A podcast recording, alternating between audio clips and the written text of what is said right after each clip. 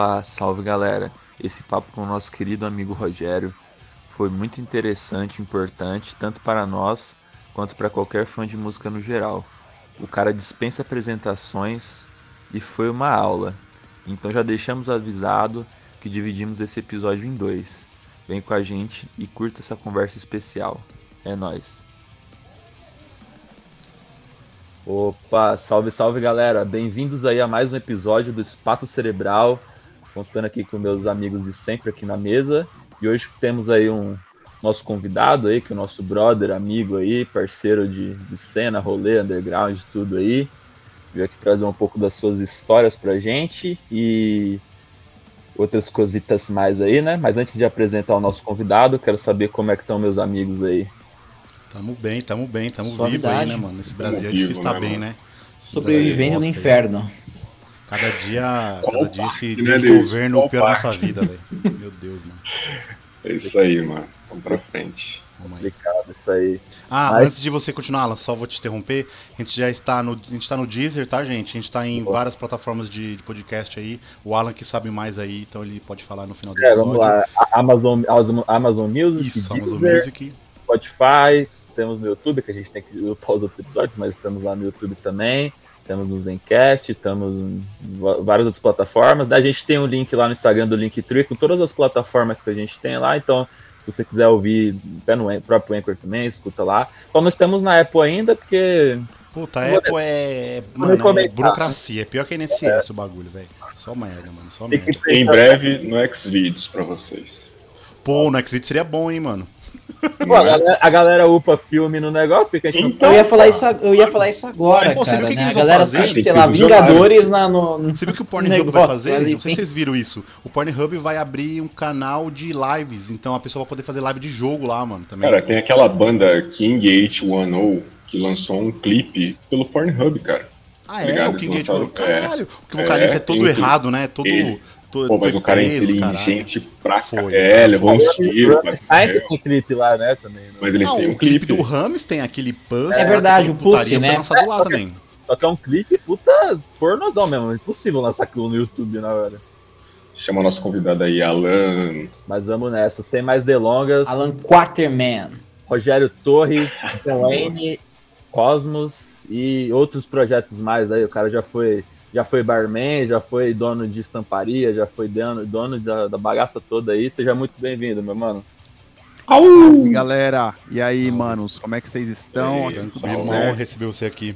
Salve, pô, salve. muito bem, cara. A honra é minha, pô. Muito legal aí receber o convite de vocês. Porra, vocês são todos velhos conhecidos aí, mano. Um prazer enorme e, porra, animal ver que vocês já tiveram outros grandes convidados, grandes amigos aí estive ouvindo os episódios anteriores Boa, aí pra ver como. Oh, teve ah, mestre valeu, aqui, mais um mestre hoje. Oh, é. é isso, hoje vai ficar... aí, Espero que vocês curtam esse papo aí, tem bastante coisa pra gente falar hoje, hein? Vamos que vamos. Hoje tem história, hein? Hoje tem história Tem mesmo. muito. Com certeza, aí vamos ouvir bastante história aí. E eu já quero queimar. Senta que lá vem história. Já quero queimar a largada aqui com uma perguntinha, né, Rogério? Porque. Hum você lançou aí, vocês têm três álbuns aí na carreira, né? Vocês lançaram Tempestade, lançaram Dois Lados Parte 2, lançaram Purgatório. E a pergunta que fica é, quando sai o disco novo aí, velho? Que seria o Paraíso, né? Dois Lados Paraíso, tem alguma previsão de quando vocês vão lançar, né? Teve a pandemia agora, que eu imagino que vocês devem ter ficado muito tempo parado e tudo mais, né? Sem, sem pensar na banda também, né? Quando vocês devem retomar aí as, essas questões da banda e, e, com esse álbum novo, né? Se vocês pretendem lançar de crowdfunding novamente, de repente. Bom, vamos lá. É, o, que, o que pega com a gente nesse momento é que nós temos um dilema na mão muito sério, que é quando começou a pandemia, um ano e meio atrás aí, a gente estava com um disco novinho, né? O Purgatório tava, Nossa, assim, sim, tinha cara. três meses, nem três Puta, meses de lançado. Não rodou ele, né, cara? Não cara, deu pra trabalhar ele, muita né? Muita banda se fudeu com isso, né, mano? Muita banda Muita. Sim, cara. Instituto mesmo. O Instituto foi é, um, um enxame, que teve a pandemia, um, um enxame, né, de... Um enxame de bandas, né, cara? Até mesmo bandas grandes. Você viu, Sepultura tinha acabado de lançar o Quadra, né?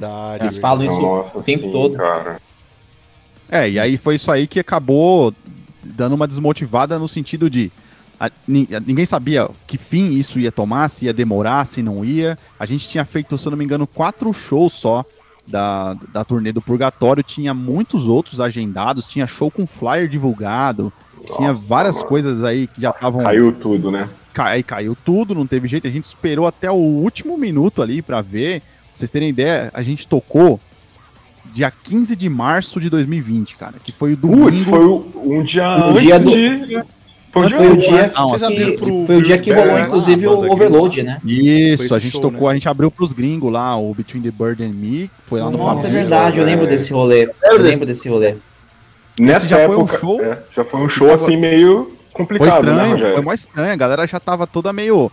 Já se afastando, já tinha álcool em gel no banheiro, tá ligado? Coisa que a gente não, não tava acostumado a ver e a pandemia tinha estourado no Brasil, entre aspas, né? A notícia há pouquíssimos sim, sim. dias. A galera tava meio que. Não sabe se vai choque, mesmo, mano. se não vai. Isso é, isso é, real, pra vocês Nesse dia ideia, eu já tava em choque. Nesse dia, choque. já do show. Eu, fiz, eu meio... fiz aniversário um dia antes, cara. Minha noiva não quis, né? É, sair pra nenhum Fez rolê. Bem, a gente, não, sabe, foi, foi tenso, cara. Foi engraçado, eu tava né? comentando com, com a minha mina, e acho que até comentei com vocês, meninos, né? Se liga o que aconteceu comigo. Em 2019, lá pra outubro, novembro, foi o último mês que eu trabalhei no último trampo que eu tive, né?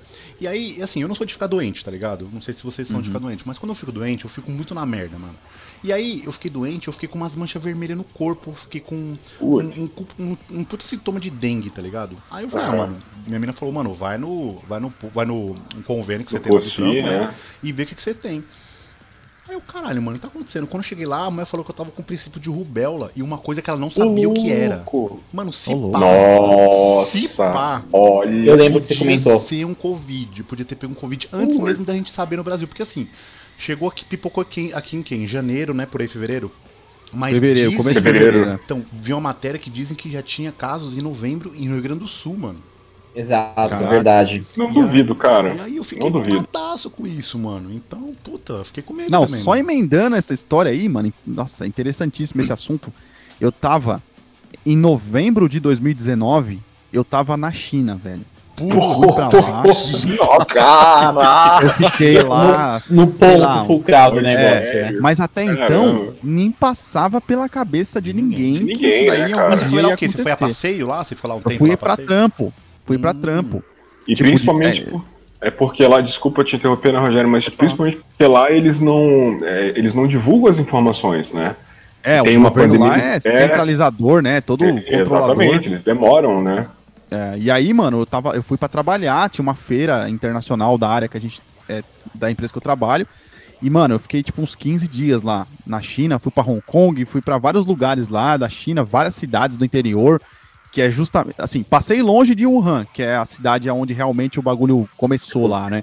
Mas mesmo assim, né, eu, puta, tava no foco, e, e olha só que outra fita interessantíssima, em novembro, voltei pro Brasil, beleza, normal, não peguei, graças a Deus, não peguei esse bagulho, fechou. Em janeiro, eu fui para os Estados Unidos para ir para Nan Show, que é a feira de música que tem lá em Los Angeles. Tinha um monte de China lá. Tinha um monte, mano. Tinha uma, uma, uma área do, do pavilhão lá que era só de chinês, Só mano. de chinês, né? Tipo, igual no Brasil, às vezes vai ter feira aqui, tem uns pavilhão que é só de, dos oriental Sim. e tudo. Mano, até então Cara. ninguém sabia ainda que tava rolando já esse bagulho lá na Ásia, né? Então eu corri riscos seríssimos, Correu. assim, duas Você vezes. Correu, eu, eu cheguei no Brasil, acho que era finalzinho de janeiro, tipo 30 de janeiro, uma coisa assim. E aí, no comecinho de fevereiro, estourou a pandemia, cara. Aqui no Brasil chegou o italiano já lá. tinha fechado os aeroportos tudo já ou ainda não tinha fechado já? Ainda não tinha. Ainda Quando não eu tinha, cheguei, né? ainda não tinha. Nossa, que sorte, hein, mano. Cara, tipo, tive.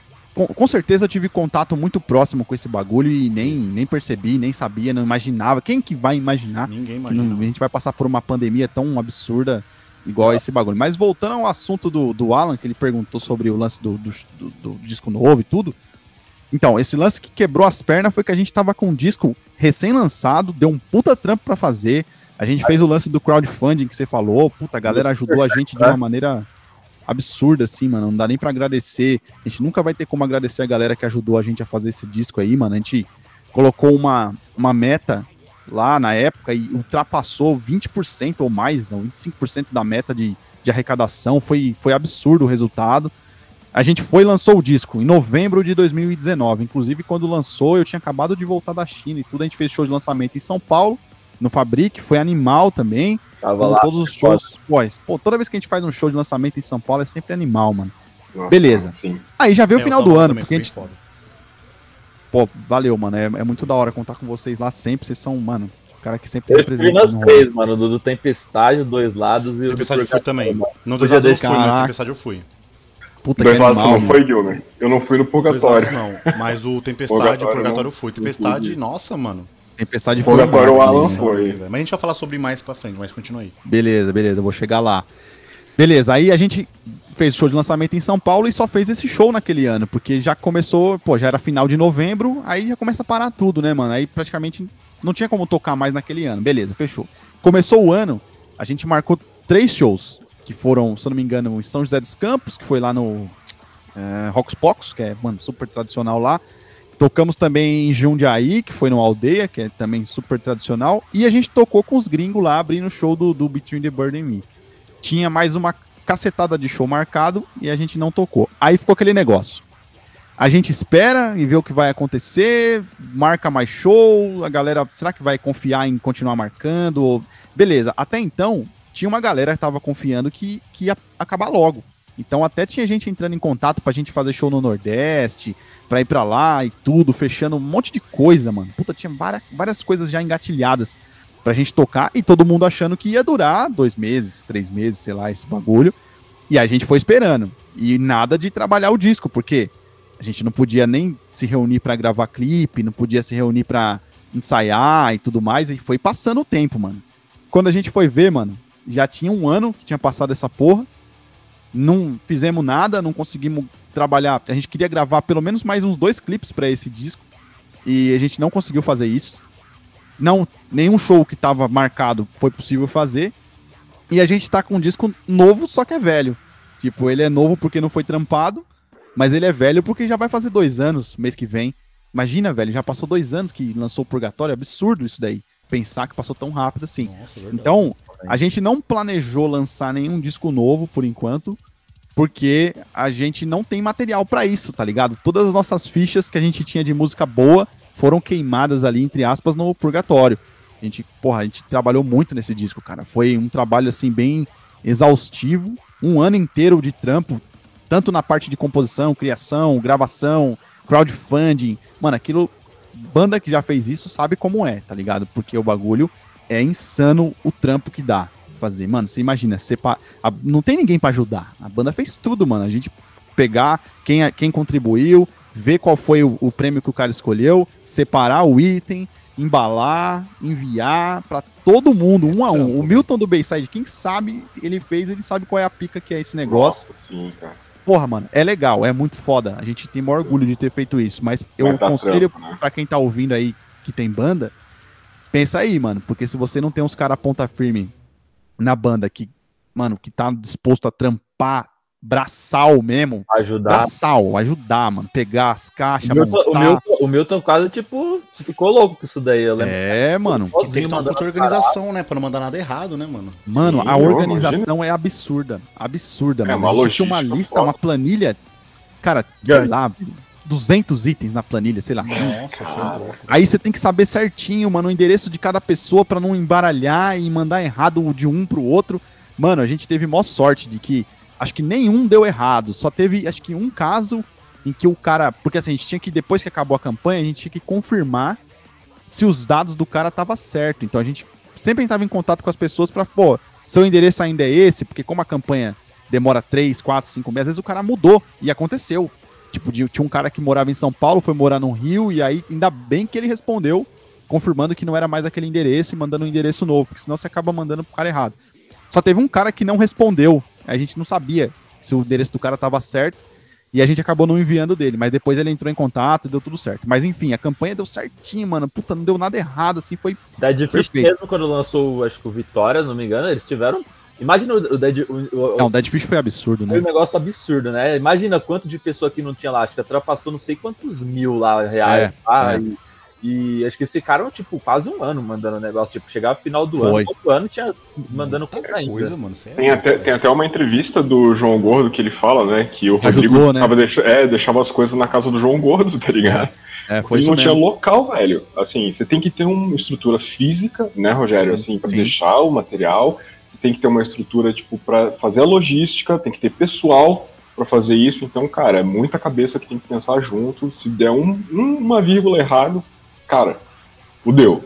É, com certeza. É, é, é muita coisa para dar errado, na verdade. É muita coisa para dar errado. Sim, e a gente, cons mano, conseguiu, assim, cara, com muita, muito empenho e muita sorte também, fazer tudo dar certo, assim, conseguimos entregar as recompensas todas no prazo, nada atrasou, ficou tudo em cima, mas foi um trampo braçal, assim, mano, um absurdo de fazer. A gente só conseguiu, mano, porque ainda bem que tem cinco cabeças nessa banda, que os caras são todos organizados, a gente é bem mão na massa, mano. Não tem ninguém que, mano, arrega pro trampo, assim, ainda assim, todo bem, mundo é. Senão é, mano. Quando a gente fala, mano, vamos fazer, os caras vão para cima, assim, não tem, não tem esse bagulho de ficar regando, não. Então a gente, mano, foi para cima e fez acontecer. Então a gente não tem nenhum material novo, assim, mano. É lógico, né? O Eu tenho muita. Lá, o conceito que, tipo, dois lados, a paraíso, ele tá meio que na sua mente já, ou não? Você já, já, já sim. Né? Já tá já meio sim. na sua mente, né? Eu, inclusive, tenho muita coisa escrita já, de letra, muitas ideias que, que, que vão vindo, assim. Eu sempre tô escrevendo, né, mano? Eu sou um cara meio doidão, assim. Tipo, me identifico, vezes... eu, brota as ideias, a gente vai jogando, vai jogando. as ideias assim, né? Acho que quem é artista, não, compositor, não passar, assim, geralmente sempre tá anotando uma coisa no papel, no celular, pra, né? É. Nem me fale, nem é, me fale, cara. Assim, mano. É igual esses dias então... eu vi uma matéria do Eminem, que ele falou hum. que ele perdeu é, um caderno cheio de letras de um álbum que ele teve e ele nunca recuperou esse, esse, esse, esse caderno e tinha mais de 500 letras lá e ele ah. perdeu no aeroporto e nunca acharam, ele, ele até pediu recompensa de, de sei quantos mil dólares e nunca foi encontrado esse, esse então assim, tem músicas que a gente nunca vai saber como vai ser porque a pessoa não devolveu o caderno. Eu acho Pô, que, eu acho que esse foda, tipo né? de perda, né, cara, é uma das coisas assim mais assim inestimáveis, né? Porque Nossa, é, é, um trabalho artístico da pessoa, né? Não tem Pô, preço, eu perdi, né, a gente perdeu, a gente perdeu o episódio do Madu lá, a primeira vez eu fiquei Nossa, muito chateado, mano. Imagina perder Pô, eu lembro músicas, Foi o final de semana, cara. Foi o final foi, de semana que a gente descobriu. Eu fui ouvir o podcast e falei, caralho, Gilmer. Você não sabe. Né? Lembra disso, Gilbert? Lembra, foi assim, porque assim, a gente gravou, aí eu falei, ah, eu vou editar, porque edito fim de semana, né? E aí, aí é eu e você editar, né? Isso, aí eu te mandei o áudio, né, pelo, pelo, pelo Drive, e aí você falou, oh, você tá sem áudio. Que loucura, eu falei, o quê? falei, calma aí.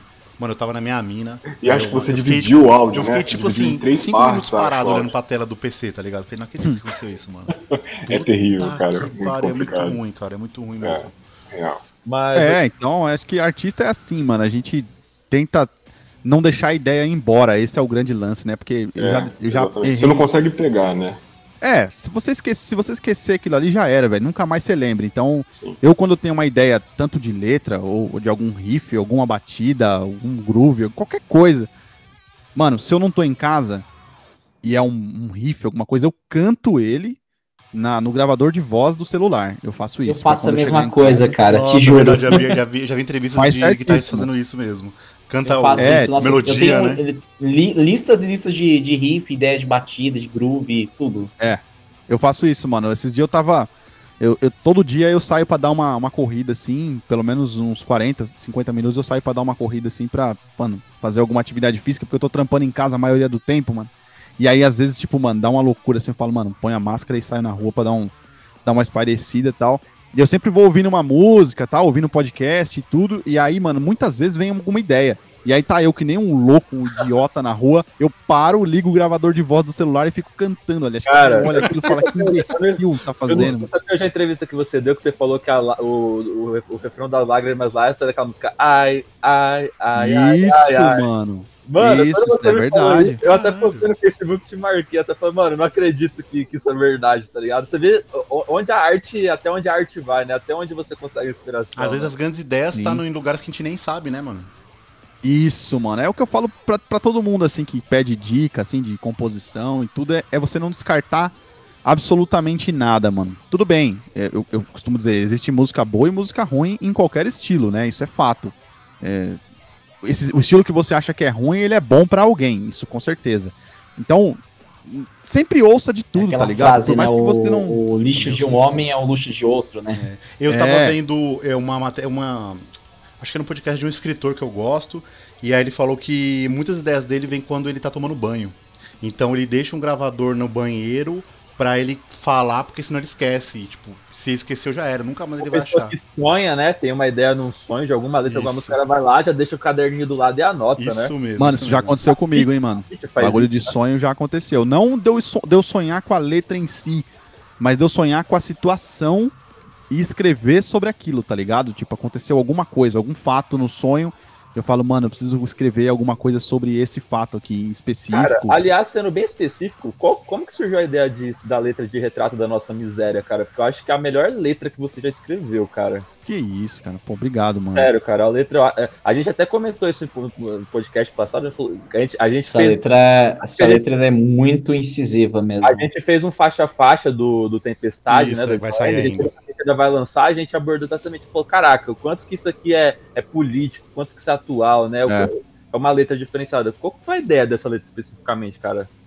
Cara, na verdade, assim, naquela época, quando, eu, ah, quando a gente tava compondo o Tempestade, tava, tava, eu tava meio, não despretensioso, mas eu tava escrevendo meio que sem compromisso, assim, porque com, como eu posso explicar de forma mais que a galera consiga entender, mas não tinha uma pressão para escrever um disco logo. Ah, tinha que ser rápido, tinha que ser. Então, muitas ideias foram surgindo, eu ia escrevendo, e, e aí quando eu fui ver, eu tinha um apanhado de muita coisa ali que já estava pronta e acabou entrando pro disco. Nessa época, puta, mano, eu, eu sempre que eu chegava em casa, tava lá a televisão ligada numa porcaria de algum desses jornais aí da Atena ou Nossa, sei lá, Marcelo Rezende na época. Velho. Puta, é mano, quem, que, é que mãe que não é viciada é nesse bagulho aí, né, mano? A mãe que não, que não assiste isso daí, né? Nossa. É muito sensacionalista, pelo amor de Deus, mano. Então, mano, e aí eu, eu assistindo esses bagulho, eu falava, meu, que, que desgraça é isso aí, né, mano?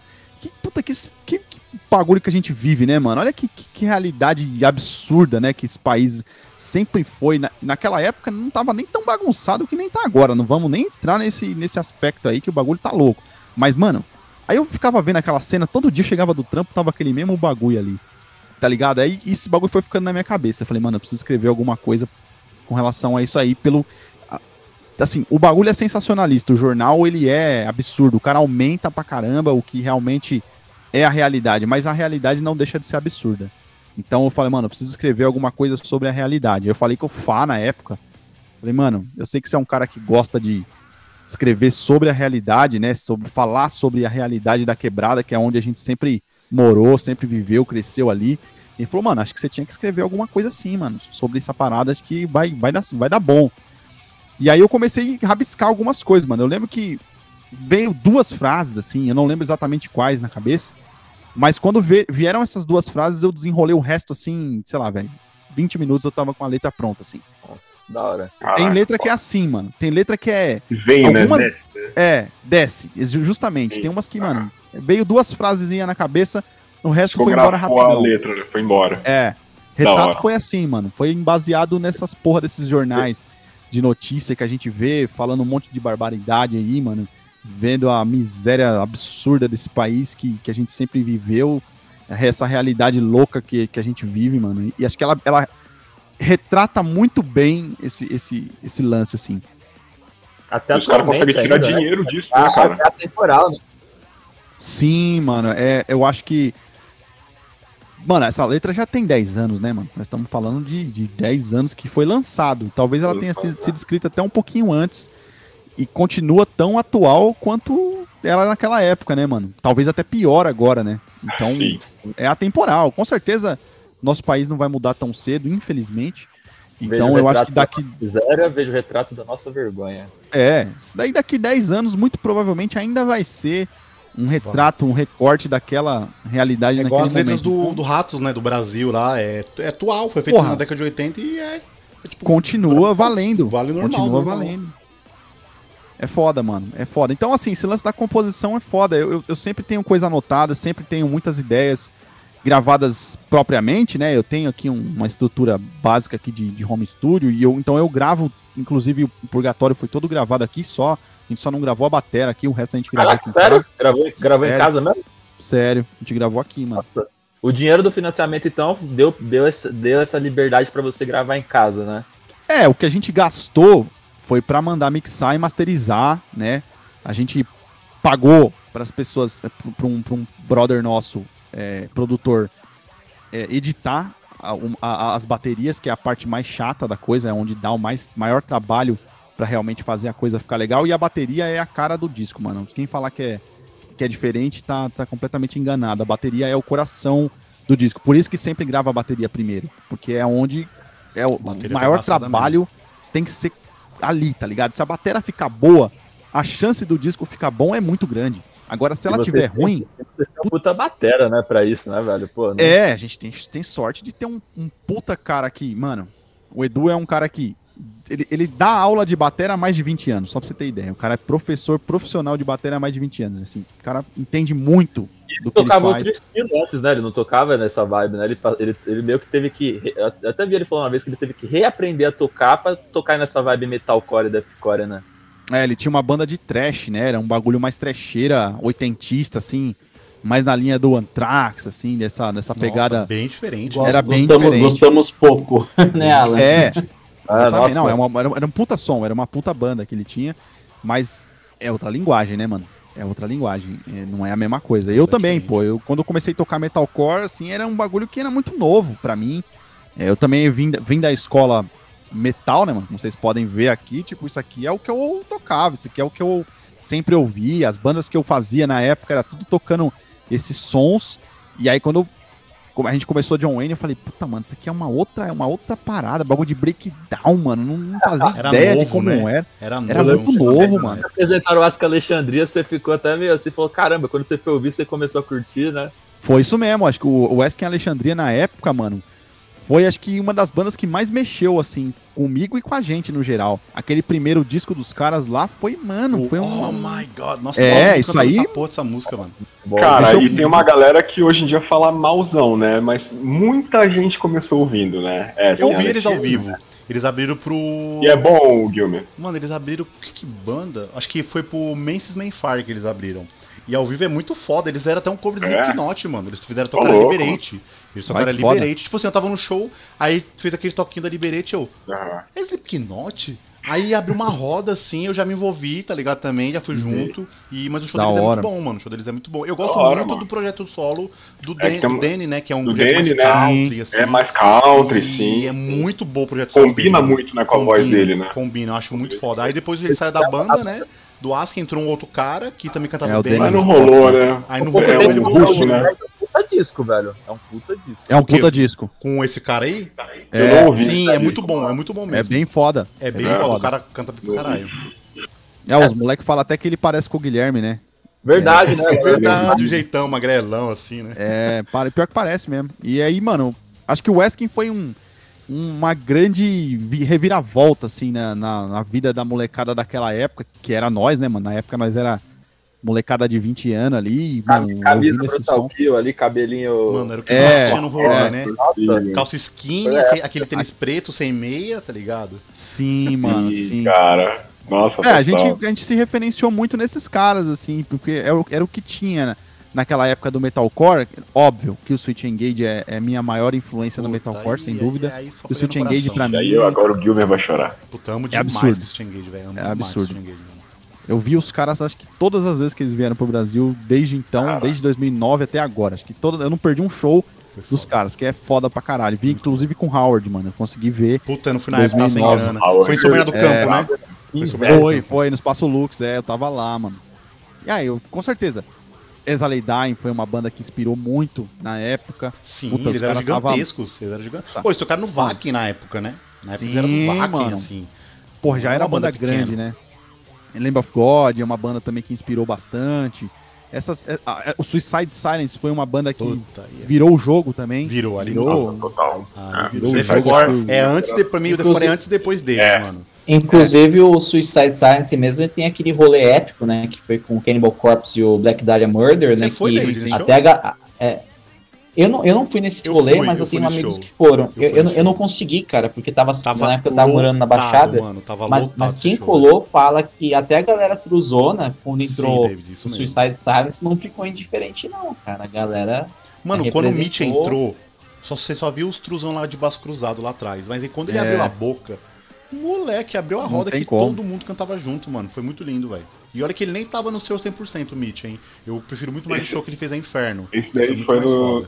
Isso aí foi no Carioca? Foi no Carioca. Foi. É, é, do Carioca eu tava. Do Carioca eu tava. É, também. Side, foi aquele do Canibal e Black Dahlia Murder. Black Dahlia Murder. É, tô ligado. Esse foi eu, eu, eu, eu, só consegui assistir o Suicide Silence com o Ed Hermida, né? O Ed eu não vi. Também ah, é, é, também é um cara. É, é, ele é bem. É brutal, né, mano? Ele é poderoso, assim, né? Só que ele usa. O do Thierry, né? É, ixi, aí não, cara. Nem comenta isso daí, cara. Tira isso daí da discografia. Você falou que, que a Preformers abriu? Isso, é, ah, foi lá na Clash. Foi lá na Clash. Teve até foi uma animal, show, banda que abria a escolher. Tocaram Korn. Foi a Pray for Mercy. Foi muito bom o show, cara. A banda é muito boa, né? O, ah, com certeza. é, muito com certeza. Boa. Mas o Mitch não tem como, né? É, é, mas o Mitch era, o, era a cara do. Ah, né, Mitch, né, mano? Não tem como. Era, ele era diferenciado, velho. E é outro Olha, também mano. que lembra bastante o Gui, né? É, é verdade. É verdade. A galera Bem lembrado, bastante. bem lembrado. Quando ele entrou na banda, a galera falava que era o Mitch brasileiro, né, mano? É, ele tem um jeitão mesmo, né? Tem um jeitão. É, né? E até comparando, tipo, trajetórias parecidas, né? Porque vocês tinham o Fá, o Fá. Tudo bem que, tipo, o Fá saiu, entrou depois, mas acaba meio parecido, né? Porque, tipo, vocês tinham o Fá. Entrou... Virou um paralelo, né? Da, da, da patração paralelo. É, entrou Sim. o Gui depois, eles da mesma forma, trocaram de vocal, né? Que é sempre uma mudança impactante, né? Sim, eu acho que o vocal, mano, é, acho que em qualquer banda é um ponto é difícil, que né? pode dar muito certo ou pode dar muito errado. Pode, assim. dar, é. pode acabar com a banda, né? Pode, pode acabar com a banda facilmente, assim, mano. Facilmente. Porque o, o, que acontece não é nem se o cara é bom ou ruim. Não é nem isso que pega, tá ligado? É a identificação mesmo com a, com a pessoa, né, mano? Com, mano, com o, o artista. Porque vai dizer que o, que o Ed Ermida é ruim? Claro que não. É um absurdo. O cara foda. O Al Shaw Parrish era uma banda que, mano Sempre gostei Nossa, antes é, do. Porra. Mas é claro que não é a mesma coisa que o Meet, porque o cara tem a personalidade, é diferente. O cara era a cara da banda, ele tinha. Exatamente, é, é, é, o que eu falo muito pra galera. Não adianta você só ter a técnica, você cantar ou tocar muito. O lance é Sim. toda a atitude, né? A é. identidade, como você disse, que, que a pessoa tem. É que nem Como a galera enxerga é importante, né? Pra pegar e falar assim, ah, não gosto do Fá, ah, eu não gosto do vocal do Fá. Não, mas não, você não pode negar que o que o Fá fazia no palco, o que ele entregava, o que ele se entregava, o que ele falou assim, não, dá stage Era absurdo, era, era um é. frontman diferenciado também. É, então, eu, eu faço esse mesmo paralelo, o Alan, que nem, tipo, a Palm Death, que é uma das minhas bandas prediletas, tipo, por mais que a galera mais cruzona fale, ah, o Lee Dorian tinha um vocal mais agressivo, mas o Barney tem uma atitude muito mais forte. Ah, o Barney é outro nível pra mim, mano. Ah, é, ele é, é foda. Nível pra mim. Não tem como comparar, né, mano? É, pra mim, eu acho que é o melhor também. Mas é aquele bagulho, né? Uns vão gostar mais, outros vão gostar menos. Sempre vai ter aquele. Vai dividir um pouco o público até hoje. Muita gente fala que preferia o Fá, tem muita gente que fala que prefere o Gui. É, é uma questão de ter, gosto, né? É, uma questão de. É, é, é, é, tipo a Alice in Chains. A Alice in Chains é bom com os dois vocais. Então, Joanna a gente traz Exato. Cara, mas, é. mas, aí, mas aí também é, é um ponto que o Rogério estava comentando que eu acho que é, que é importante, né? É, ele falou do Ed Hermida e ele comentou até dessa da, do público, né? Dessa aceitação. Se o Ed Hermida talvez não tivesse essa humildade de saber onde é que ele estava pisando, que talvez tenha sido a mesma coisa que o Gui fez, né? Porque, cara, substituir o Fá, como a gente aqui Nossa, já comentou, pô, o Fá é um puta frontman, tá ligado? Ah, o Fá era um puta frontman, beleza, mas se, se ele não tivesse a humildade para aceitar esse cargo, né, e chegasse na manha com a galera, o pessoal ia falar, ih, rapaz, né? Pô, John Wayne é. mudou demais, o cara que entrou não, não é legal, a gente não vai abraçar essa ideia. Tchau, John Wayne entendeu? Hum, foi a mesma coisa que é, foi a mesma coisa que, que poderia ter acontecido com, com Ed Hermida, poderia ter acontecido com Mike Petty e poderia ter acontecido com o Duval do, do Alice in Chains, cara. Sim, verdade. Verdade. O Alice in Chains funciona muito bem. O, o, o Duval já está muito mais tempo, né, com, com Alice in Chains do que o Lane, né?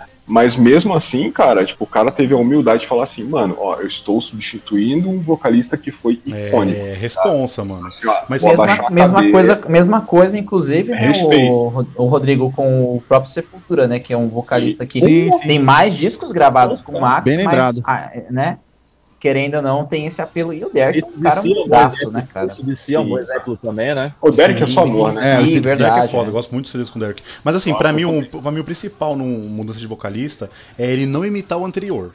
O odeio o vocalista é o anterior, mano, não imita, tá ligado? Por exemplo, por exemplo, seu próprio estilo, sua própria assinatura, e isso vale para qualquer artista, sim, tá? Seja sim, um desenhista, ó, por exemplo, um cineasta, o, coisa. Um momento que eu gosto muito que é o Toturi Squad, que tinha o Vitor. Mano, o bicho sim. tinha um vocal que arregaçava. Nossa. Aí entrou a Mai e a performance, e ela né? canta muito, mas do jeito dela, mano. Ela não imitou é. o cara, tá ligado? E é. a banda continua tão boa quanto.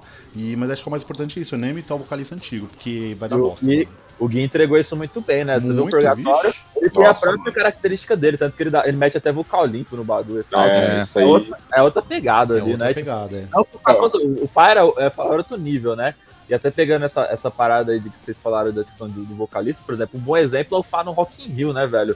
O que. Você acha que outro vocalista teria a moral de se jogar na galera e fazer o que ele fez? Eu duvido. E aparecer no jornal depois. Eu duvido. Caraca, foi muito foda isso, cara. É, existe uma. É, eu acho que vocês tocaram em vários pontos bem importantes aí, né? O lance da humildade do cara saber que ele tá sendo.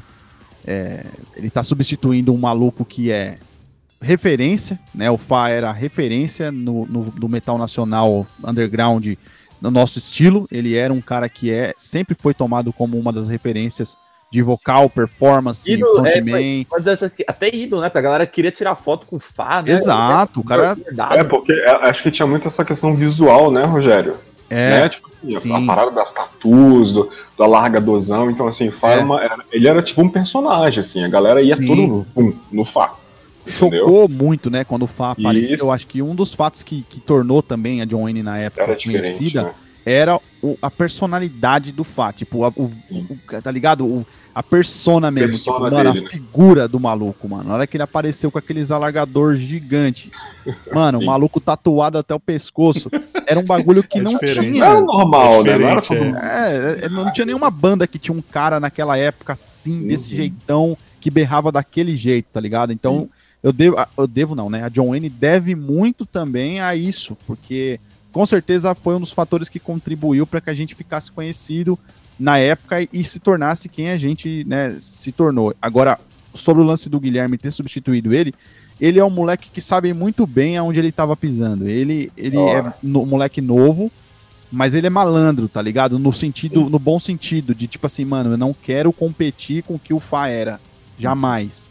Eu quero fazer o meu trampo, quero mostrar o meu trabalho, quem eu sou, minha personalidade, sem competir com o que já foi feito até agora. Respeito, eu vou né? imprimir, né? é, eu respeito a trajetória, ele sempre respeitou muito o, o, a, o trabalho do Fama, ele sempre tentou executar as músicas o mais próximo possível, né, da, da, das composições originais, claro, imprimindo a identidade dele, mas sem distorcer muito o trabalho que já tinha sido feito. E aí no Purgatório, que foi um disco que ele teve a oportunidade de criar, né, de realmente imprimir a criatividade dele, foi onde ele se mostrou mais.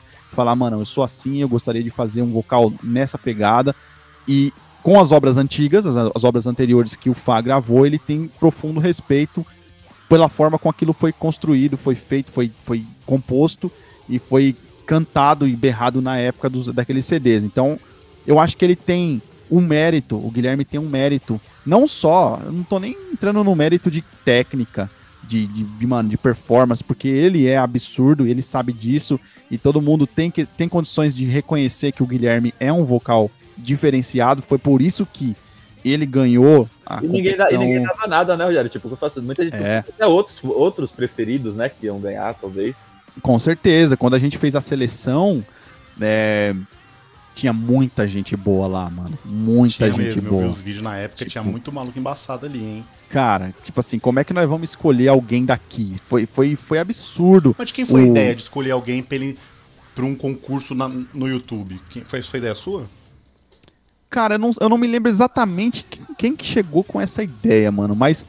É, foi uma puta sacada, me... mano. Foi uma puta é, sacada. A ideia não era nem ser um bagulho tão grande quanto foi, sabia? A gente queria fazer um bagulho, mano, sem fazer muito barulho. A ideia era só pedir pros caras mandar os vídeos mesmo, pra gente avaliar tecnicamente. Só que aí alguém veio com a ideia de falou, mano, mas peraí, se o cara manda um vídeo, é, o áudio pode ter um tratamento, pode ser editado, o cara pode ir no estúdio, o cara pode dar uma maquiada no vocal. E se a gente ensaiar com o cara ao vivo mesmo, a gente vai ver se o cara é foda, né? Ao vivo, berrando no gogó, sem edição, sem efeito, sem nada. Pegaram logo a Mariana ainda. Exato, e, nós vamos poder é difícil, conhecer o né? cara, né? É uma, uma música difícil de cantar, mano. Sim, com certeza é uma das piores, mano. Essa música, pra é mim, ela é a música. Acho que é, por isso que a gente escolheu ela. Quando a gente foi. É, foi a mesma coisa quando a gente foi selecionar o Batera, né? Quando o primeiro Batera saiu, o Levi, em 2013. Gravou aí, 2012. Né? Foi. A gente pegou, acho que se eu não me engano, na seleção do Batera, a gente pediu pros caras mandarem o vídeo da Solaris, que é tipo a música mais oh, encrenca de tocar na é Batera. É regaço, ela é regaço. Essa é foda. E aí a gente sempre tenta fazer isso porque a gente precisa avaliar é, a competência técnica do cara, óbvio, né? Saber se ele vai conseguir aguentar tocar ou cantar ou berrar aquilo. E a gente fez essa segunda etapa, né? De conhecer o vocal pessoalmente e ensaiar com ele por dois motivos. Primeiro que eu falei que a gente queria saber se o cara ia aguentar o tranco ensaiando com a gente. Acho que foram quatro músicas, se eu não me engano. Cada vocal cantou quatro músicas na sequência, no pelo, sem pausa. Pra saber Caralho. se o maluco tem fôlego. Tipo, é mano, não. Foda. Tem que, tem que aguentar, tá ligado? Tem Porque o show, é, mano, 50 minutos, uma hora de berralheira. O cara tem que ser competente para aguentar o, que tá fazendo, né? Exato. E o segundo motivo. né? Imagina. Pode crer. E o segundo motivo é porque a gente queria conhecer o cara pessoalmente mesmo. Vamos trocar ideia, porque, mano, você sabe, já foi dito aqui hoje que ter banda não é só técnica, não é só saber berrar, não é só tocar pra caramba, não é. Não é, é de longe. um grande artista, né? É muito mais ah, do que isso. Meu irmão, a convivência é um bagulho que acaba com bandas. Então, banda. a gente Totalmente. não queria cometer o erro de colocar alguém que tecnicamente era excelente, mas que pessoalmente podia ser um cuzão, tá ligado? A gente não queria correr esse risco. Apesar de muitos deles que foram lá a gente já conheciam, é, conhecia pessoalmente tudo, mas a gente queria tirar essa, essa dúvida e esse, é, esse, talvez, esse possível empecilho de o cara não ser uma boa pessoa é, de conviver, porque Mano, quando você vai tocar, é, você passa mais tempo com os caras do que com a sua família, mano. A gente vai sair em turnê, mano, você viaja, dorme no mesmo quarto que os caras, dorme na mesma van que os caras. Então, tem que ter uma convivência boa, tá ligado? Tem que ter uma energia boa entre a banda pra não, não dar ruim lá na frente. Então, o balanço entre ser bom tecnicamente e ser uma pessoa legal de conviver tem que, tem que ter um equilíbrio ali, tá ligado? Eu preferiria até não ter um cara tão bom tecnicamente, mas que fosse bom de conviver, do que o contrário. Às vezes um puta cara foda, mas que é um puta vagabundo, um puta otário, não gosta de fazer nada, não, não tem é iniciativa para nada, acha se acha estrela, ainda mais vocalista, né, mano? A gente sabe que querendo ou não, Nossa, né? tem uma, um certo estrelismo em volta dos caras. Não tô falando que todos são, tá? Mas é meio que natural já o ego ser um pouquinho mais inflado. Porque ele é a cara da banda, querendo ou não, né? Porque ele é a cara da banda. Então, é, o cara que tá linha de frente, né? Frontman, aquela coisa toda. Exato. Então, o Guilherme foi o melhor balanço dentre todos eles, assim, que a gente descobriu na época. Foi um consenso e uma decisão super difícil. Não foi fácil, mano. A gente ficou em dúvida, assim, entre uns três, assim, mano. Foi foda escolher entre três, assim. Puta, você fala, mano, se tá entre dois ainda puta, mas entre três, mano, quem que vai ser? E aí no final a gente, mano, não, vai ser o Gui, o Gui é o cara, ele, mano, é o moleque que, que mais, acho que tem, tinha a cara da banda naquele momento. Por quê? Ainda tem um outro detalhe. O que a banda queria dali pra frente, né? Porque uma coisa é o cara representar a banda pelo que ela já tinha, já tinha feito até então. Outra coisa é o cara assumir o papel do que a banda queria se tornar dali pra frente, né? Então a gente já tinha essa visão de não só de imagem, mas também de capacidade. A gente já sabia que o Guilherme é, sabia cantar. Isso era, um, era uma coisa importante pra gente também. Porque a gente queria ter músicas com vocal limpo, né? Com clean. E esse foi um fator que talvez tenha pesado um pouco pro Guilherme também, por a gente saber que ele sabia cantar limpo, não só berrar. Então esse era um, um ponto importante também, que pesou na decisão dele entrar com relação aos outros. Mas, mano, só tinha cara fera, não teve nenhum cara que decepcionou, nenhum. Todos foram absurdamente brutais ali no ao vivo, mano, arregaçaram. Alguns mais nervosos que outros, inclusive o Guilherme foi um dos que tava mais nervoso naquele dia, ele foi... O moleque tava passando mal praticamente lá. ele mesmo conta essa história, um dia que vocês tiverem a oportunidade de falar com ele, ele vai contar a versão dele com mais detalhes. O moleque tava passando mal, tremendo muito, assim. Inclusive, Nossa. mano, o Fá colou nesse dia lá, né? Foi, foi foda porque ele Pô, tava lá pra né? meio que chancelar assim o, o evento, né? Tipo, ó, mano, eu tô aqui e eu tô dando autorização para vocês berrarem meus sons aí, vamos ver se vocês hora, são foda mesmo. E ele foi super solista com os caras, aí ele, mano, cumprimentou todo mundo, tirou foto com todo mundo. E acho, mesmo para quem não foi escolhido, foi uma puta experiência aquilo ali, mano. Ter vivido feliz, aquele mano. dia. Porra, imagina, né, mano? Ô, Rogério, mas não ia rolar um, um, documentário sobre essa, essa troca de vocalistas? Vocês tinham comentado uma coisa Sim. sobre isso, não é? O que, que aconteceu, mano? A gente filmou tudo isso, foi tudo filmado, gravado, som, é áudio e vídeo. Mano, só que a produtora que ficou tomando conta desse lance, os caras mijaram pra trás, mano. Os caras. Nossa, tipo, mano. Porque era muito material Puta, pra editar, tá ligado? A gente queria fazer e é um, um bagulho. registro, né? Esse, esse material, se eu não me engano, cara, ele, a gente tem esse material cru, né? Só gravado, sem edição. Se eu não me engano, a gente tem esse HD com esse material e pode ser que algum dia a gente. Nossa, tomara, mano. É, tome vergonha na cara e é, coloque isso. No... e monstrão e, mano, mandar bala. É, Imagina, muito cara. É, tá faltando é isso. Muito foda, cara.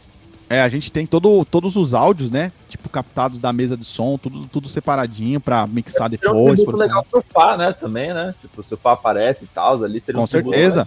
Tem, tem bastante material dele lá filmado, dele cumprimentando a galera, acompanhando ali um ensaio, tudo. Foi, mano, foi um dia mágico, assim, mano, pra quem tava lá. Foi bem foda a gente também poder transmitir isso ao vivo. Foi, isso foi uma das coisas mais legais, que quem tava em casa pôde também acompanhar o que tava rolando ali, né, mano? Cada galera, vocalista... Porra, mó galera, mano. Quem, quem quiser entrar no Facebook tem até hoje lá a live gravada com todos os, os acho que se não me engano, seis, né? Seis vocalistas lá no final. Você consegue conferir até hoje a performance deles lá, mano. Foi, foi um dia da hora, da hora. absurdo, mano. Foi absurdo isso daí. Até teve outros caras que estavam lá, né? Que acabaram entrando em outras bandas, né? Que foi o caso do Kaique, que entrou no, no Human Kraken depois, né? Sim, é um puta moleque bom. Canta pra caralho. Inclusive, cara, o Human né, Kraken é a trilha sonora da abertura e do encerramento do nosso podcast aqui, que é, é beleza, combinou pra caralho, assim, mano. Quando o Alan me mandou, porque assim, a gente tava, quando a gente começou a fazer o podcast, a gente falou, mano, um bagulho importante, que banda que a gente vai pôr pra abrir? Aí o Alan falou, mano, tem uma crack lá, meus amigos, pô, manda a música, mano. Quando ele mandou a música, eu falei, eita caralho, combinou muito, hum. mano, assim, caiu como uma luva, tanto o início como o final, mano. Ficou Sim. muito foda, ficou muito foda. Os caras cantam pra caralho. E esses moleques são muito bons, hein, mano. Ó, eu, eu, eu, sou suspeito pra falar, eu sou, eu sou amigo do, do Vermelho, né, que é o guitarra, e do Rafa, que é o, o baixista.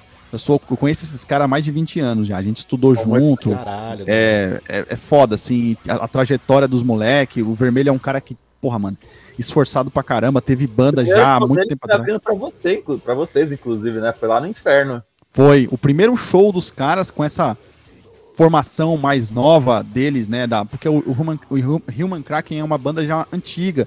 Só que era outro som, era outra parada, não tem nada a ver com o que era hoje, era outra é, formação. O, o, Rafa, o, Rafa, era o vocal antes, né? É, o Rafa era o vocal, é. justamente.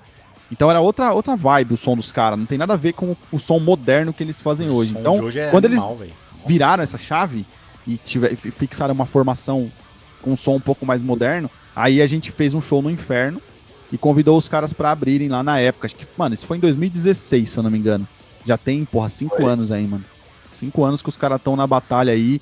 É uns caras, mano, que fazem tudo muito bem feito. Eu, eu costumo.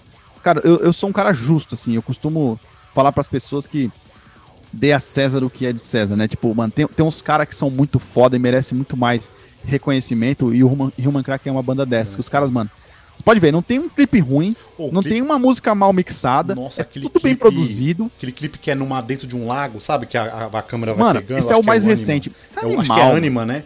Mano, eu fiquei vendo é. aquele clipe várias vezes. É muito, muito bem feito, muito é bem muito gravado. Bom. É muito bonito aquele clipe, velho. É muito foda ele, mano. Eles têm um capricho, assim, muito grande com o material, capa de disco, a, o visual, assim, dos caras. É tudo muito bem caprichado, mano. E, e eu faço questão de falar isso porque isso faz uma diferença gigantesca na, na, na, na, trajetória da banda, fazer tudo muito bem feitinho, porque, mano, quando você olhar para trás, você vai falar, caramba, mano, não tenho vergonha de nada que eu lancei até hoje, assim, né? E é muito bom você, depois de, né, a gente já tá 12 anos aí na estrada, olhar para trás e falar, mano, Tempestade é um disco bom.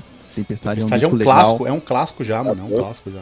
Tipo, se a gente tivesse feito mal feito, tivesse feito mais ou menos e tal, e talvez falasse, puta, mano, deveria ter feito diferente e tal. Mas não, a gente sempre prezou pela qualidade para que, mano, olhar daqui, sei lá, 20 anos e falar, mano, ainda é um bom disco, tá ligado? Sim. E todos os trabalhos que a gente faz, a gente procura sempre seguir essa filosofia de fazer tudo muito bem feito, tanto a parte visual, capa de disco, clipe, a gente tenta fazer da melhor maneira que dá com o recurso que tiver. Também tem isso, né? Porque tem muita gente que acha que a gente gasta rios de dinheiro para fazer isso daí. E na verdade é, é, mentira, porque a gente também não tem grana, tá ligado? Os caras olham John Wayne assim, às vezes devem olhar Caraca. e falar, não. Mas era no, era no começo ali, 2000. Os caras milionário. Os caras com cara achou que você era, champanhe que você no, no negócio. Champanhe no camarim. Né, Rolava muito isso, né, cara? Os caras pensam, não, os caras têm dinheiro pra caramba, ah, né? Nada disso, mano. A gente, todo mundo proletariado, todo mundo tem seu trampo por fora, além da banda. E o dinheiro que, que a gente é, que, que, a gente investe na banda, né? Nos clipes, nos discos e tudo mais, é tudo muito suado, vendendo merch, tá ligado? Porque show, todo mundo sabe, tá careca de saber que não dá dinheiro, que dá dinheiro pra banda. Não é nem dinheiro pra banda, é dinheiro pra banda investir na própria carreira.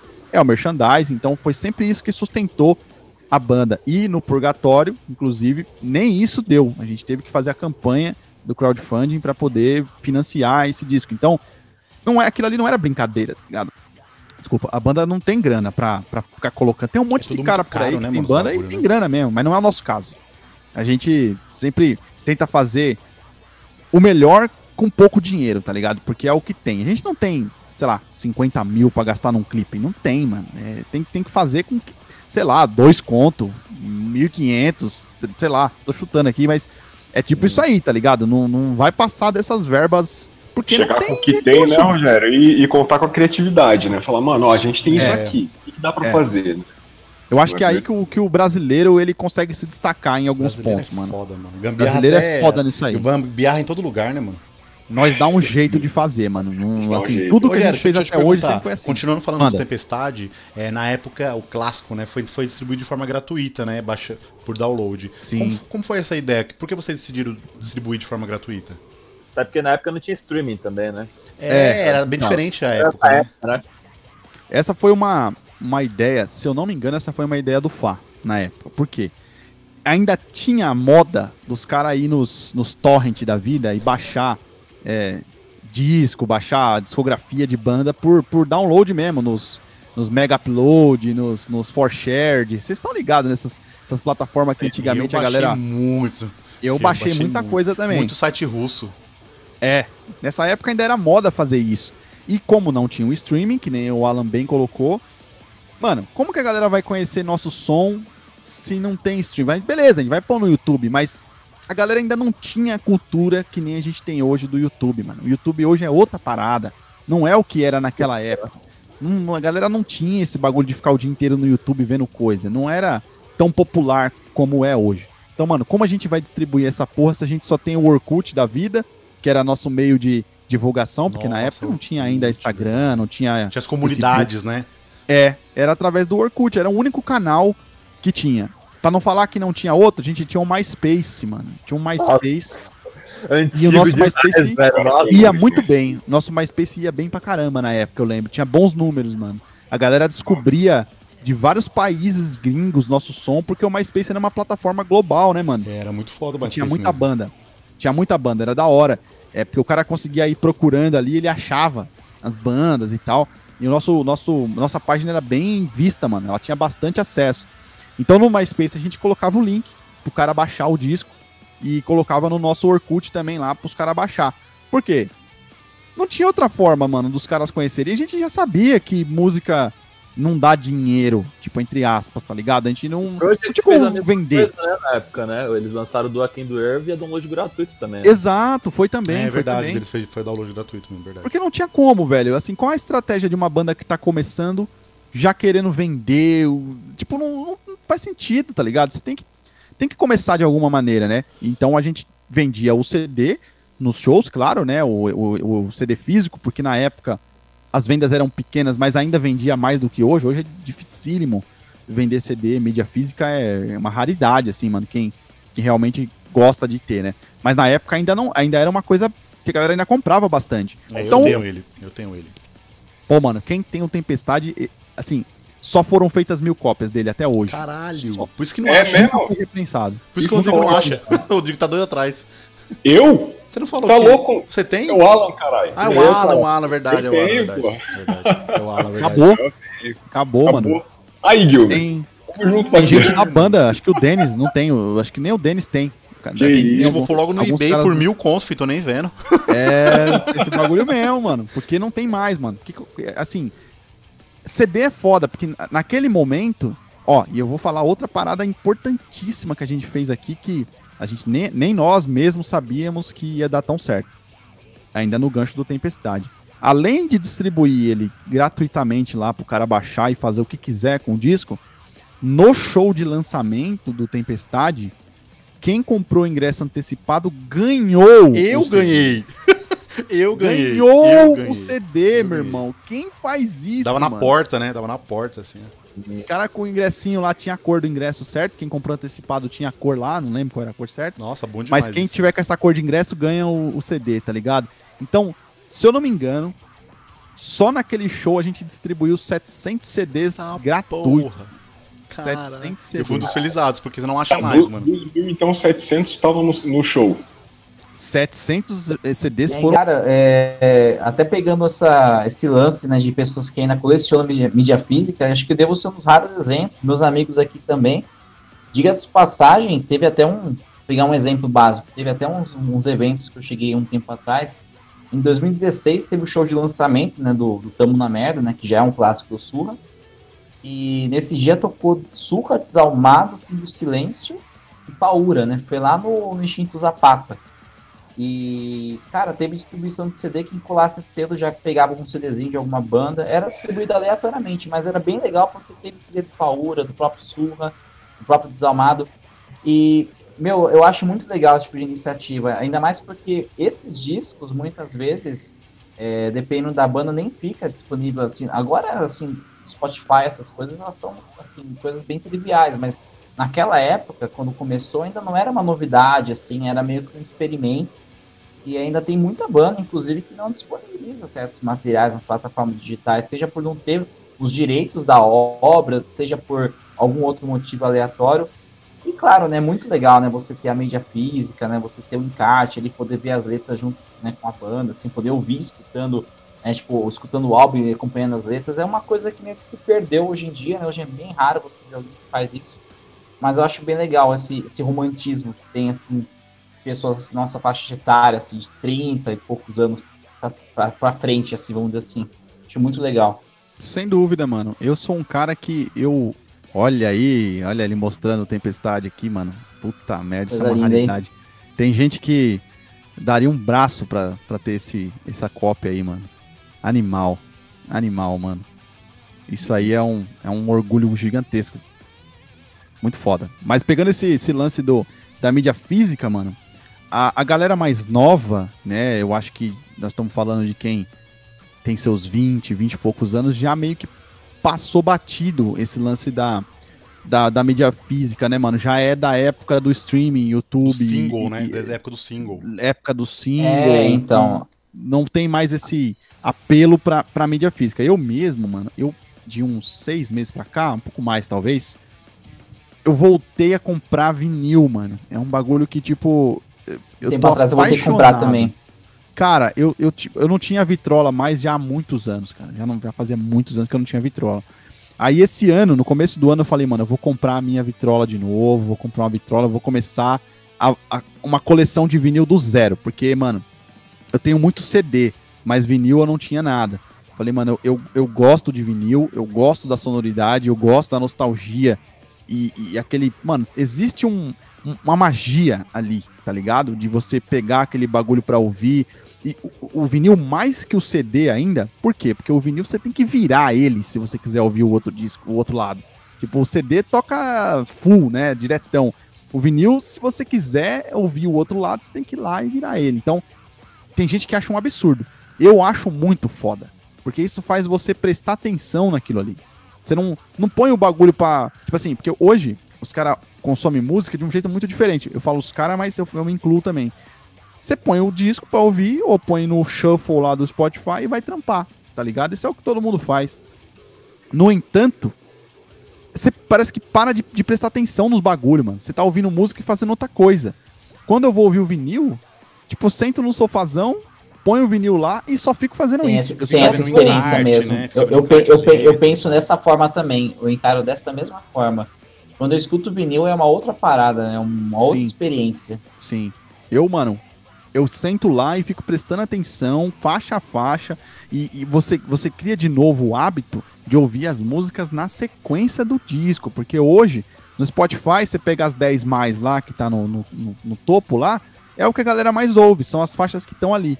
Agora, é difícil alguém ir lá e pegar o disco mesmo e ouvir ele do início ao fim. Essa cultura meio que se perdeu mesmo no, no decorrer Sim, dos anos aí. Inclusive, esse foi até um, uma, uma pauta que a gente discutiu e, e eu particularmente acho uma, uma cultura assim até meio abominável, cara, porque querendo ou não, o disco ele conta uma história, mesmo quando ele Sim. não tem um conceito, né? Sim. Se, tem, se aquela faixa abre o disco, se aquela determinada faixa encerra o disco, é porque tem um motivo para aquilo. Sem dúvida. Eu, mano, eu, eu venho falando isso já há bastante tempo. Inclusive, é, o, o, principalmente os nossos dois últimos discos, o Dois Lados e o Purgatório, eles têm uma sequência lógica que ela foi desenhada e muito bem pensada para ser daquele jeito. Então, você, se você estiver acompanhando a letra, principalmente, estiver ali prestando atenção em tudo, vai fazer muito mais sentido se você pegar ele de cabo a rabo e ouvir, porque as músicas, não só a parte lírica né, da, da letra, mas também o instrumental, tudo foi muito bem pensado e arquitetado para ser naquela sequência. Então não faz nem sentido você ouvir ele tipo faixas aleatórias, tá ligado? Porque é, tipo fica estranho, não, não vai ser a mesma coisa, tá ligado? Então principalmente o Purgatório, que é o, meu, o, o, o, disco da John Wayne que eu julgo ser o mais conceitual possível, assim. Ele é conceitual do início ao fim. As faixas foram colocadas naquela sequência porque tem um motivo ali envolvido, né? Então, eu se eu tivesse que dar um conselho para quem vai ouvir isso pela primeira vez, eu diria: ouça o disco da introdução até, até o final. Porque não é longo, né, galera? o negócio não, ele é rápido. rapidinho. um disco de meia hora, mano. Pô. Disco de meia hora, mano. Não, e o começo já com o Paulo, né, cara? Nossa, Sim, já começa mano. errado já, cara. É, já o Paulo Rocha. E até porque você, é um você cara, usou né? a, a, a, Divina Comédia do Dante, né? Tem, tem todo o conceito por trás, né? Tá, tá, Sim, tá aproveitando. De onde que surgiu essa ideia, cara? Tipo, você é um cara que lê bastante. Você falou assim, mano, eu quero fazer um livro disso aqui, porque é um livro para até para quem não conhece, é toda uma história né, conceitual, né? O conceito de inferno, paraíso, né? Purgatório, que é essa questão que vocês abordam, né? Sim. Ah, mano, eu vou te falar, essa é uma ideia bem antiga. É, em alguma outra oportunidade eu já devo ter falado disso, mas já faz tempo, vale a pena a gente relembrar. Que foi assim, quando a gente foi gravar o segundo disco, que seria o, o próximo depois do, do Tempestade, que ele não tinha nome, não tinha, não tinha nada ainda. Tipo, a gente, mano, só vamos, a gente precisa gravar um disco. Isso foi no começo de 2015, tá? Então já tinha três anos aí que a gente tinha lançado o Purgatório, o, desculpa, Tempestade, e a gente precisava lançar um disco novo, e aí, naquela época, já estava se falando muito no conceito de singles, mano. Tipo, ah, puta, mano, a galera já, não, já tá começando a não ouvir muito disco inteiro, tal, não sei o quê. Aí, numa conversa, tomando uma, os, os caras da banda e mais o produtor, o Adair Dalfenbach, né, que foi o produtor do Tempestade e do Dois Lados, a gente chegou num consenso de, mano, e se a gente fizesse um EP, tipo, mais, bem mais curto, é, pensando assim, quatro músicas, sei lá, alguma coisa assim, e logo em seguida lançasse outro com mais quatro, tipo, num intervalo de, sei lá, um ano. Então a gente teria oito músicas lançadas separadamente, quatro e quatro, né? Sei lá, de repente colocava uma introdução em cada disco, ficaria com 10 faixas em dois EPs distintos. E aí, beleza, ah, mano, legal essa ideia. Vamos, vamos seguir assim. Então, beleza, a gente meio que bateu o martelo que ia ser assim. Dois discos no intervalo de tempo curto, tipo um ano, um ano e meio de intervalo entre um e outro. Fechou. E aí eu comecei a pensar em nomes, tipo, como que vai ser? Um disco vai ter relação com o outro? Não vai? ou vão ser temas separados, completamente aleatórios e não vão ter relação. Puta, eu falei, mano, são, são dois discos, eu posso. E veio a palavra na cabeça na hora, dois lados. Tipo, falei, caralho, dois lados é um nome bom, hein, mano. Puta, dois lados é um nome excelente. Beleza, ficou isso na cabeça. Aí eu sentei com os caras, expliquei a ideia, tal, vamos fazer um disco assim, um com relação com o outro, meio que um sendo continuação do outro. A gente pode fazer alguma coisa com brincando com a dualidade, tá ligado? Tipo, um sendo o contrário do outro. E aí veio essa ideia na minha cabeça. Puta, mano, um pode ser o dia, o outro a noite, um pode ser o céu e o outro pode ser o inferno, tá ligado? Aí eu falei, puta, mano, essa ideia é muito boa, mano. Essa ideia é muito boa. E aí eu fiquei com isso na cabeça, inferno e paraíso.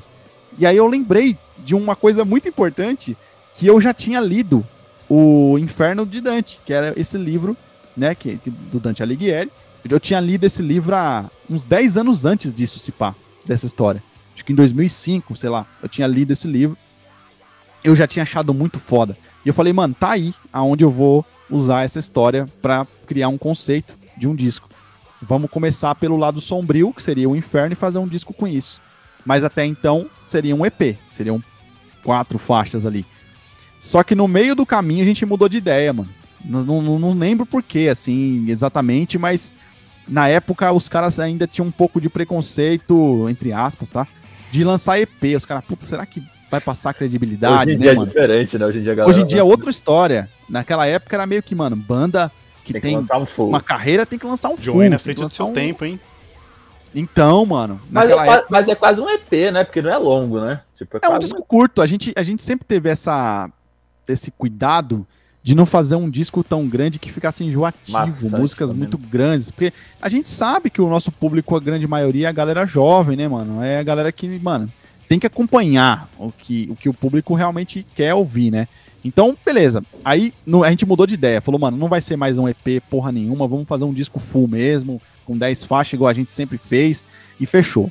Mas vamos manter o conceito? Ah, vamos, vamos manter o conceito. E aí a gente vamos escrever um disco baseado no inferno e boa. Fechou. Fizemos isso em 2015, lançamos o, o, o Dois Lados Parte 1, baseado no inferno. O tempo passou, né? Isso é, acho que foi em 2019, quando o Guilherme já estava na banda. Vamos lançar outro disco. E agora, o que, que nós vamos fazer? Ah, tem que lançar o Dois Lados Parte 2, né? É aquela história que a gente já tinha combinado lá em 2015, que vai ser o inverso agora. É, eu, imagino que, a, que eu imagino que a capa vai ser a outra parte do primeiro, só que de uma forma diferente, né? Exato. Vai exato, ser, é isso mesmo, né? Já pode ser meio que previsto que vai ser assim. A gente desenhou essa história para ser assim desde uhum. o começo, lá seis anos atrás. E beleza, chegou nesse 2019, Guilherme na banda, nova fase, vamos lançar o Dois Lados Parte 2. E aí eu fiquei pensando, será que já é a hora de fazer isso mesmo, mano? Será que. Puta, que a gente vai. Será que já é o momento? Porque eu tenho muito isso, mano, de ter esse feeling de achar o momento certo para para escrever as coisas e, e lançar as coisas. Eu, eu, sou aquele artista meio doidão, assim, meio piradão com esse lance. Eu fico brisando, assim, será que realmente é a hora de fazer isso? E aí, mano, veio um bagulho muito doido, assim. Eu comprei, nessa época, a trilogia do Dante que era o Inferno, o Purgatório e o Paraíso. É uma coletânea, mano, que vem num box com três livros, assim. Nossa. Depois até tiro uma foto e mando pra vocês que eu tenho. Ô, oh, manda assim. Aí eu fiquei olhando aquilo e falei, caralho, mas a obra são três peças e não duas peças. Por que, que eu vou lançar só dois e, e vou esquecer o Purgatório? Sendo que o, o Purgatório, na minha opinião, é, o melhor dos três livros. Foda, é o melhor. É, Se você ler os três, você vai ficar apaixonado por, pelo bagulho é absurdo, porque ele aborda um conceito sensacional e muito curioso e muito cativante, que é o lance dos sete pecados capitais que todo mundo conhece. Tá ligado? Veio daí essa história. Veio do livro de Dante. Ninguém conhecia isso. É, não tava ligado. Não, não Inclusive a igreja católica, olha só, isso que eu vou falar é bombástico, hein? Nossa. Teve um padre, é, se eu não me engano, naquela época lá dos anos de 1500 e pouco, 1400 e pouco lá, que ele foi o responsável por escrever esse lance dos sete pecados capitais, mas até então ninguém conhecia esse lance. Dante foi abordou esse conceito no livro dele e, e, pegou toda essa história e meio que não só fantasiou em cima, mas como também deu a cara dele, a, a visão dele, né, a leitura dele com relação aos sete pecados pra frente, capitais. Tá até hoje isso aí, né? E aí a igreja meio que depois disso, com a popularidade desse conceito, isso daí foi altamente aderido né, pela Igreja Católica depois disso, cara. O Dante teve um papel muito importante na história, né, do, do lance de popularizar esse lance dos sete pecados capitais. Eu falei, mano, oh, não é possível que eu não vou usar isso daí como fonte de inspiração para fazer um disco. Isso é perfeito. É, é, é, é, continuar a obra assim da maneira mais legal Era e mais só mergulhar, né? Era só mergulhar na história, né? Exato. Tava fácil, tá ligado? Entre aspas, tipo, tava na mão. É. Eu falei, mano, na moral, não vamos lançar dois lados parte 2 não. Diga. Inclusive, essa. Já, já tá sendo um paralelo que você disse também, Rogério, esse, esse lance de você ter se preocupado em, em, fazer justamente o play, né? O purgatório, cara, isso me fez lembrar muito quando é, algum diretor, algum cineasta vai apresentar uma proposta de adaptação, seja de livros, de quadrinhos, de alguma obra ter uma outra mídia, para algum estúdio grande, e os caras falam, ok, vamos fazer o projeto, mas vamos sintetizar isso num filme. Tipo, uhum. fizeram daquela forma totalmente horrorosa, né? Com as Torres Negras, antes de ou até mesmo a própria novela, né, que foi O Senhor dos Anéis, né, antes de, de ter o Peter Jackson envolvido realmente, né, é os verdade, caras queriam, é, é, queriam unificar né, a história em um único filme. Gente, é, não tem como você pegar aquele calhamaço e transformar em um filme de uma hora e meia, assim, é impossível, a menos que você faça uma mutilação, né, então... É. É, é, muito legal esse, esse esforço, né, de você, sabe, saber, falar, não, eu preciso fazer a obra certinho, né, e é aquela coisa, é uma coisa que você tem paixão né? Então, nada melhor do que você transformar algo que você realmente gosta, que você realmente acredita, que você realmente quer transmitir o significado real da forma como deve ser feito, no momento certo, da forma certa. Exato, mano. É assim, eu tenho um cuidado, a gente, né, a banda como um todo, a gente tem um cuidado gigantesco com o que a gente vai lançar, com o que a gente vai falar. É, a mensagem ela é muito importante, mano. É, se tiver pessoas aí, com certeza vão ter pessoas de banda que vão ouvir esse podcast. Mano, se preocupem muito com a mensagem, assim, que vocês vão escrever, que você vai passar para o seu público. A galera precisa se identificar com isso e a palavra tem um poder muito grande, mano. A gente tem um poder nas mãos que a gente nem imagina de ou a gente pode salvar vidas ou a gente pode acabar com algumas, tá ligado? Só com com a palavra, assim. Eu acredito muito nisso. É e eu, assim, ainda bem que eu só tenho relatos positivos até hoje, assim, com relação a muitas pessoas que já vieram até mim dizendo que a nossa letra, a nossa música salvou ele de alguma maneira.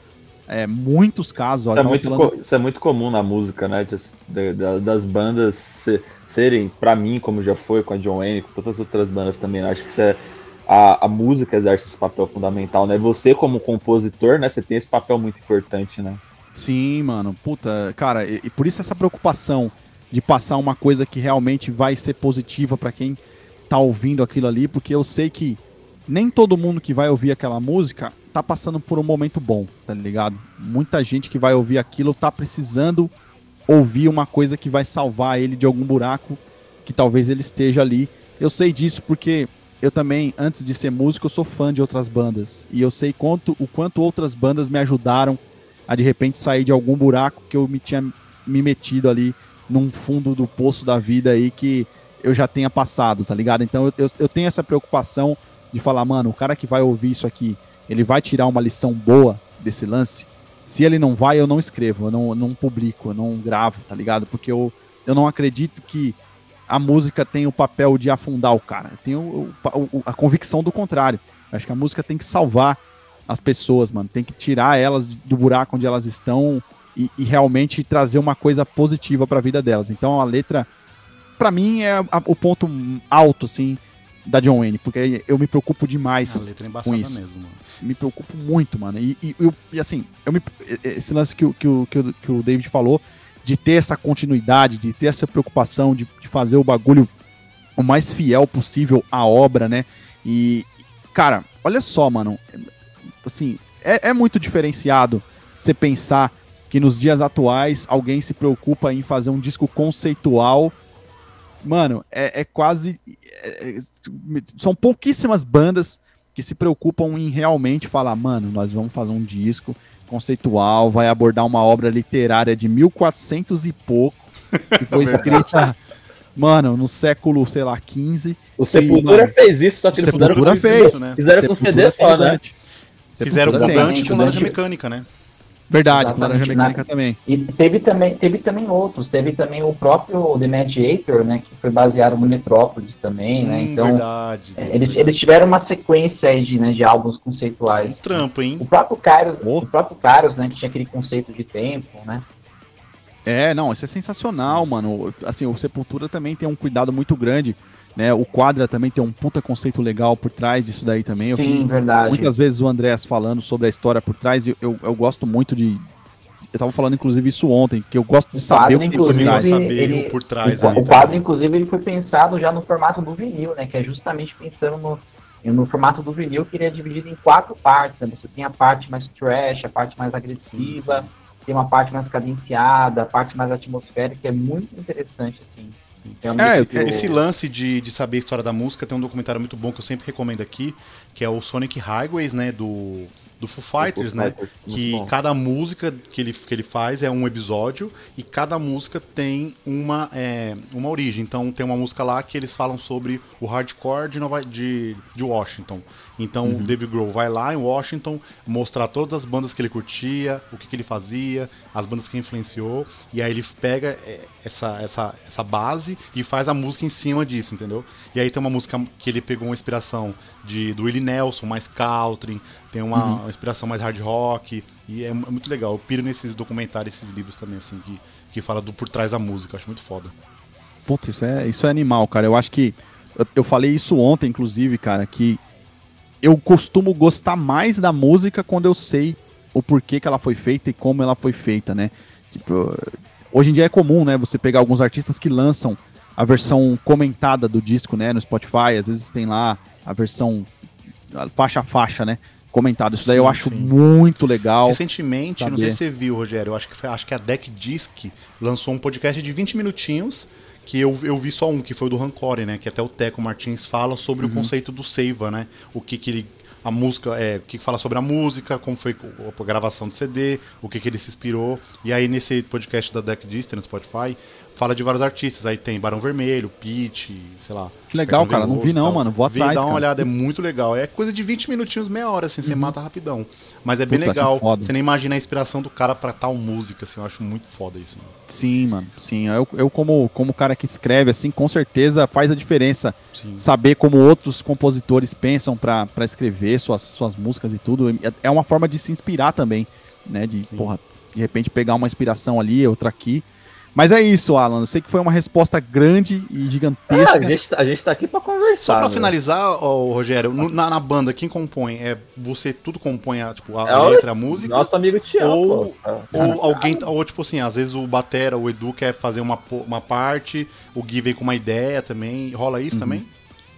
É, na John Wayne é, sempre funcionou mais ou menos assim. As músicas, 90% das vezes, elas partem de algum riff de guitarra. Sim. Então muitas vezes, a maioria das vezes, eu chego com alguma ideia pré-formatada. Então, mano, ó. Então tem que vê o que vocês acham você, disso né? aqui. Tem que passar por é, você, né?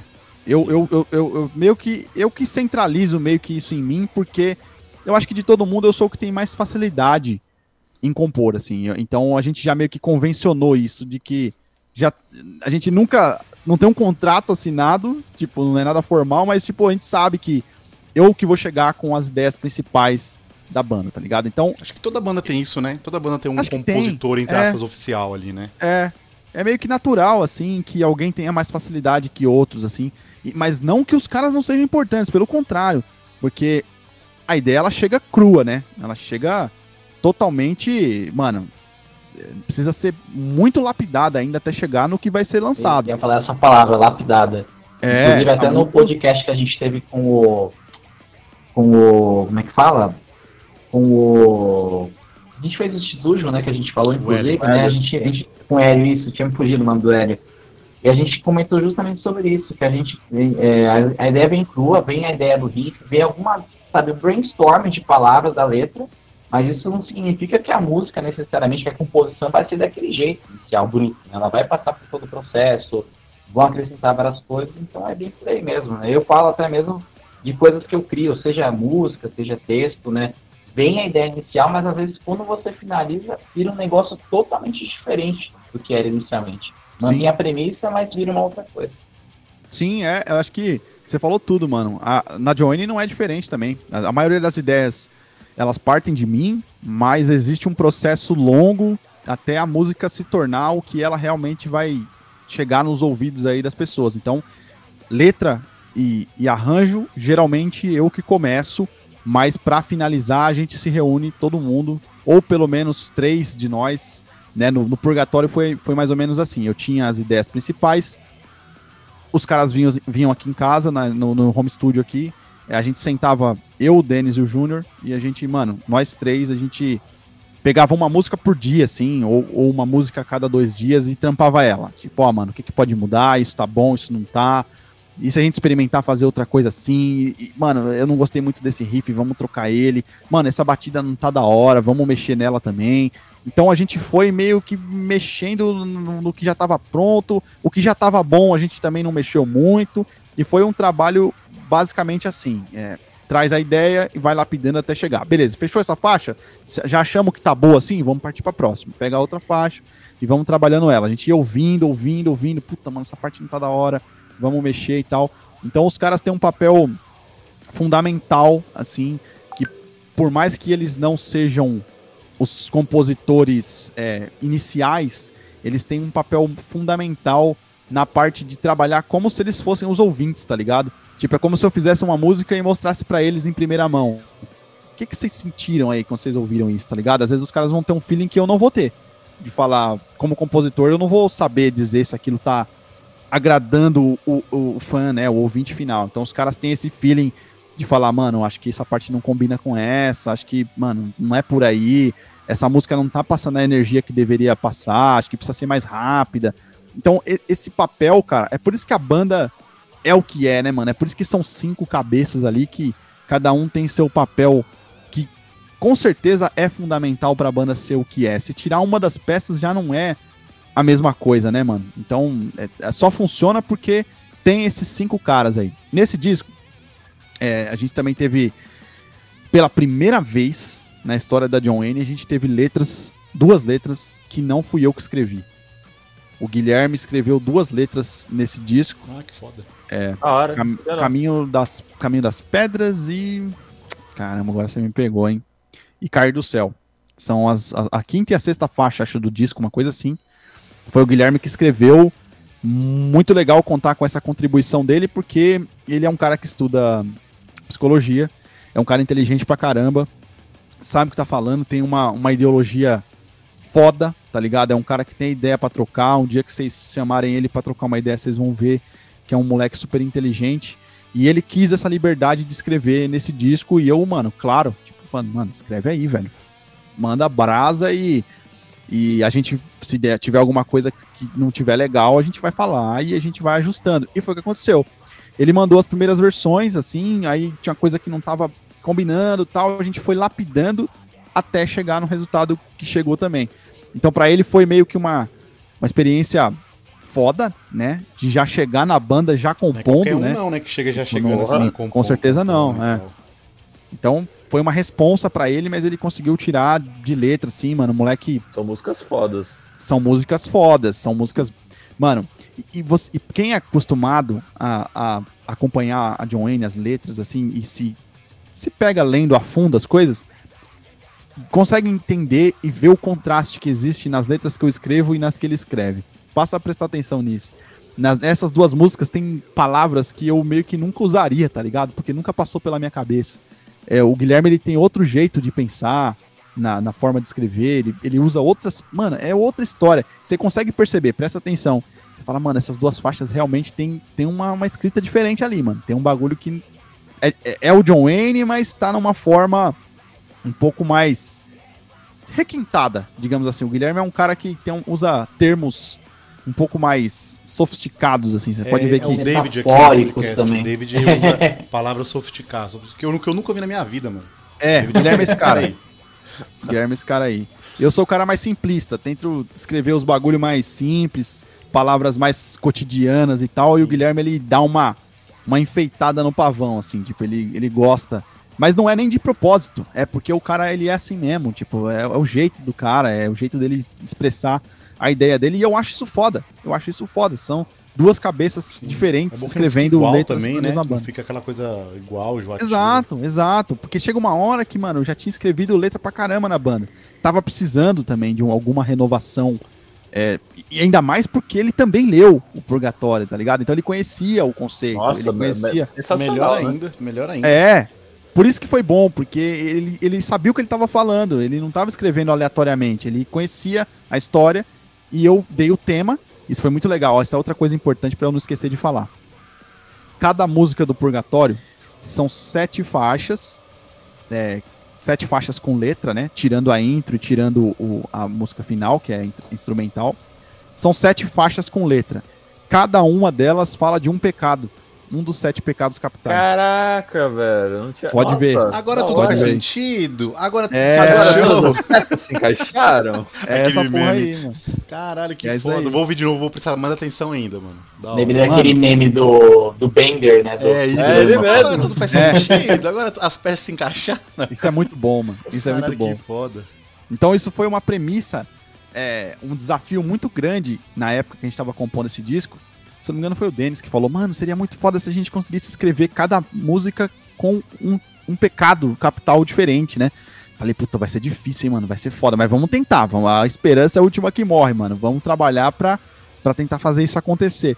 E no fim deu certo, mano. Cada faixa fala de um dos sete pecados é, eu tô capitais. Vendo aqui a, tô vendo aqui a, as faixas, que é a ilha, Abel, Demasia, Midas, Cair do Céu, Pecado Original, que deve, falar, deve falar do pecado, Caminho das Pedras, sim. Crucificado, Amuleto e Adeus. Nossa, é praticamente uma história, Caramba, né? Agora vai ser, agora é, vai ser uma é. brincadeira legal descobrir qual pecado tem em cada É, eu não vou Caraca. falar, eu não vou falar. Não, Vocês vai, ser, aí... vai ser uma brincadeira legal, depois eu te mando pra ver se é. a gente consegue acertar. Pega nas entrelinhas aí que, tem, hora, vai ter uma, uma vamos, fazer, vamos fazer um quiz depois, galera. Eu gosto é, desse exercício, gosto desse exercício, porque, exercício, por exemplo, quando a gente conversou com o Hélio e falamos sobre o o último CD dele, né? Cada, cada faixa era de um assunto mais social e tal. E aí eu fui ouvindo, uhum. tipo, ouvindo e lendo a letra junto, né? E aí eu fui tentando descobrir. Aí eu acertei, acho que acertei todas ali. Mas é um exercício muito bom de fazer, é muito legal.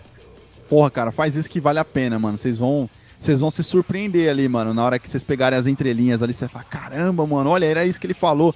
Tem várias músicas ali que eu falo, caramba, velho, eu, eu tenho um certo orgulho de ter conseguido escrever aquilo, assim. Até hoje, treta, muita treta, coisa que eu não acredito, assim, que eu consegui fazer, mano. Puta, é, é legal olhar para trás e falar, mano, isso aqui é legal, hein?